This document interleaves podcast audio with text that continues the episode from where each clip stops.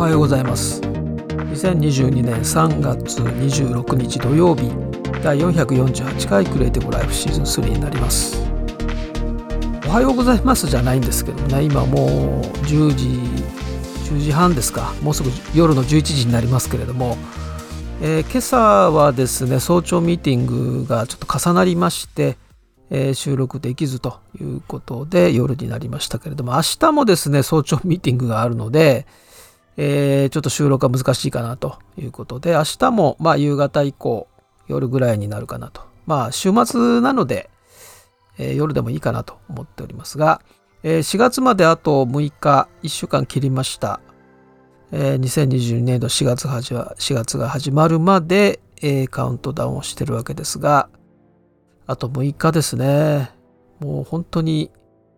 あっという間でしたけれども、で、今日の午前中はですね、フォトショップライブ、今季最後のフォトショップライブがありました。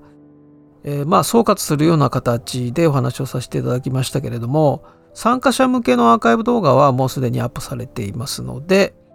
えー、参加された方はですね、視聴が可能になっております。で一般公開版はですね、えー、多分明日日曜日の夕方以降になると思います。夕方ぐらいですかね。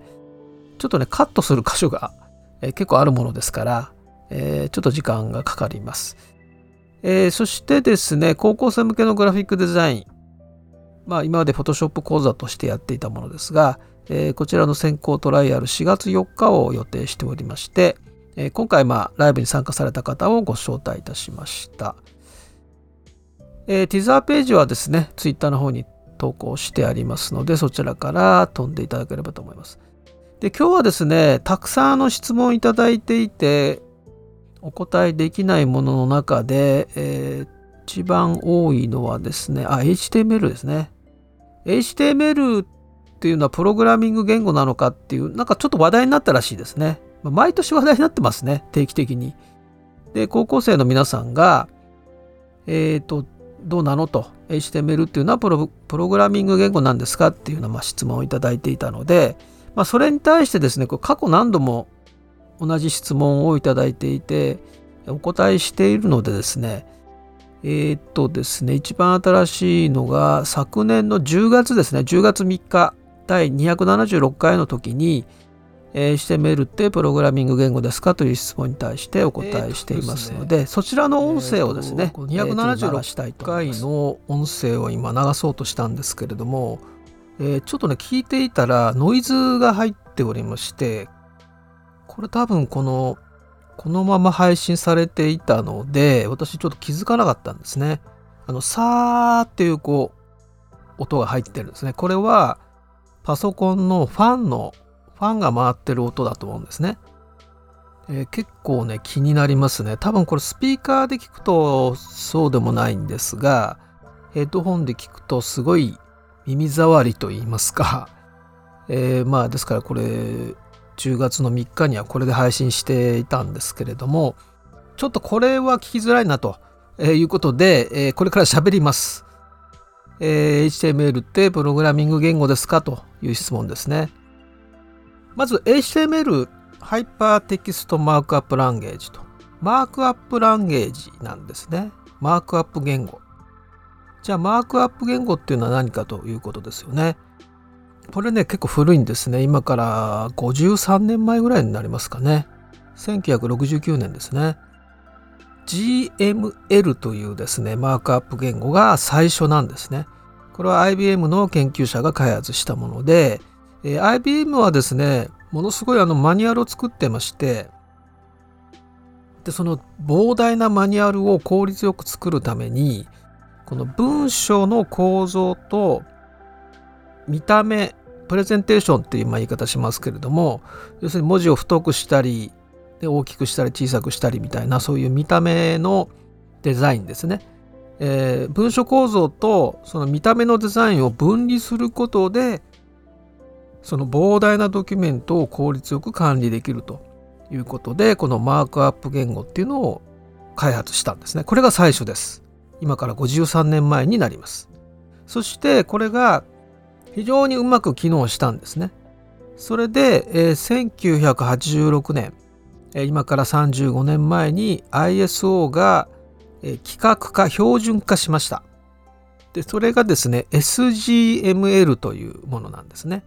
国際標準化機構が SGML を標準化した。これが GML ですね。IBM が作った GML というマークアップ言語を標準化したものです。つまり広く世界中の人が使えるようになったわけですね。そしてそこからずっとさらにですねまた1991年になりますけれども30年前ですね31年前ですね。最初の HTML のドラフトが出てきます。一番最初の HTML 叩き台みたいなものですね。でインターネットが商用化されて私たちがインターネットを利用できるようになったのが1994年。ですから翌年の95年がインターネットブーム。まあ流行語大賞にノミネートされるぐらいですよね。で Windows95 が出たりという時に、まあ、インターネインターネットがブームになりました。でこの HTML の何が良かったかというと実はこの SGML というのはですね、ものすごい高機能だったんですね。すごい複雑です。今見ても複雑です。よくこんなの使い、使えたなっていうぐらい、仕様がものすごい複雑でですね、ものすごい使いづらいものでした。で、えー、まあ、HTML はそういったことで、バッサリとですね、それ SGML の要素を削りまして、ものすごい簡単にしたんですよね。もうびっくりするぐらい簡単にしたのが HTML です。で、その簡単にしたことによって何が起きたかというと、インターネットが商用化、94年商用化されて、で、そうするとホームページをみんなで作るっていう。これね、当時のニュース、まあ多分図書館行くと当時のね、インターネット商用化94年あたりから見ていただければね、まあ、インターネットマガジンこの間ご紹介しました。アーカイブが全部 PDF で公開されてますが、それ見ていただければわかるんですけど、小学生の女の子から70歳のおじいちゃんまで、みんな HTML でホームページを作るみたいな、そんな感じだったんですね。HTML を書いてホームページを作ると。もう本当に子供からおじいちゃん、おばあちゃんまでですね、HTML を書いていたわけですね。つまり、HTML というのはものすごい優しくした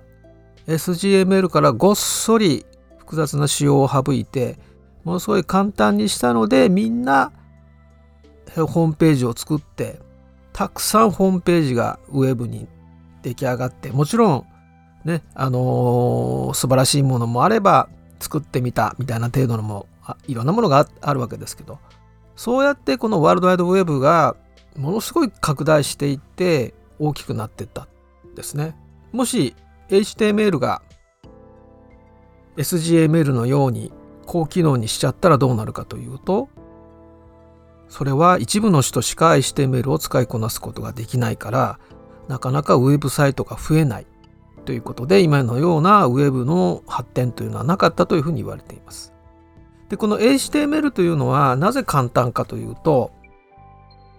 見た目のデザインっていうのはやらないからなんですね。文書構造を定義するのがマークアップ言語です。ここは見出しです。で、ここは段落です。で、えー、ここに込み出し、小さな見出しが入ります。ここは引用文ですとかっていう文書の構造を定義するのがマークアップ言語です。それが HTML なんですね。で、これは先ほどね、IBM が今から53年前に開発したと言いましたけれども、マニュアルを効率よくパブリッシュするための、まあそういう仕組みとして作られたものですね。ですから出版の領域から生まれた技術ということが言えると思います。で、CSS というのは、その、やっぱり同じぐらいの時に出てくるわけですね。つまり、文書構造だけだったら普通にワープロで文字打ってるのと同じですよね。でも見出しだったらば、やはり大きく太くっていうふうにね雑誌とかその印刷物を見ていただければ非常にこう目立つところは大きくするしで、えー、薄くしたりキャプションは小さくしたりとかってそういうふうに見た目のデザインをつけてきますよね。でそれは HTML ではなくて CSS でやることなんですよね。明確に文書構造は HTML 見た目のデザインは CSS というふうに分離していたということなんですね。まあ、ただ実際のところ最初はですね、この CSS、ブラウザーでちゃんと実装されていなかったので、まあ、CSS は最初の頃は使えなかったんですね。だから HTML で、えー、なんかその見た目のデザインするみたいなね、間違った使われ方が行われていました。で、じゃあ、えじゃあブラウザーであの CSS をね、あの指定していないのに HTML だけなのになんでブラウザーであの文字が大きくなったりするのっていうのはブラウザーの中に CSS が入ってるからですね。ブラウザーというのはデフォルト CSS というのが入っていて HTML を読み込むと例えば H1 であれば一番レベル1の見出しですよね。一番文字を大きくして太くしてっていうのを CSS をブラウザが持ってるからああいうふうに表示されるんですね。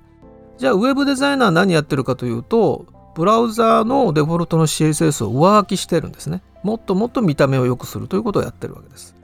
でそういったことで HTML だけでは、まあ、単にあの普通のエディターにね文章を打ってるものと変わらないわけです。文章の構造を定義しているものです。ですから、えー、マシンリーダブルっていう言い方しますけども検索エンジンとかウェブサービスが HTML を読むことができるわけです。これは見出しです。じゃあ見出しだけを例えば100個のウェブサイトがあって見出しだけを抽出するとかね。でそういうことが自動的にできるのは文書構造を定義しているから。私たちが目で見て見た目のデザインを感じるというのはそれは CSS でやってることですということですね。さあそしてですねこれがですからマークアップ言語ですね。プログラミング言語ですがこれはもっと古いんですね。1940年代。もう80年以上前ですね、えーまあ、機械語というね、マシン語とも言われますけれども、まあ、数字とアルファベットの羅列ですね。で、0か1の世界です。二進数の世界ですよね。で、そういったものから、つまり機械語と呼ばれるね、あの、本当に機械のための言語からですね、始まりまして、で、低水準言語ということで、ちょっとだけ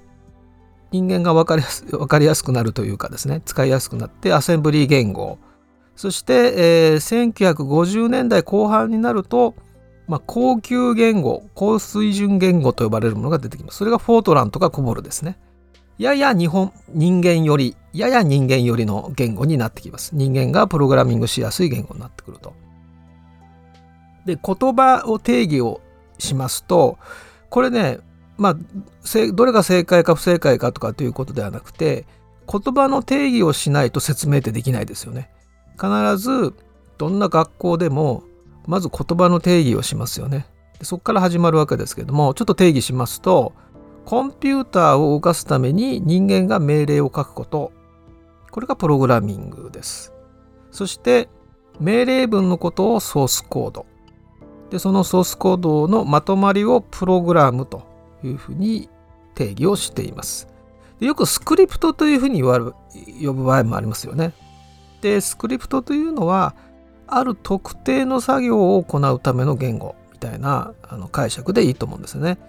例えば JavaScript というのはもともとブラウザーの言語、ネットスケープに搭載されたブラウザーで動く言語だったわけですね。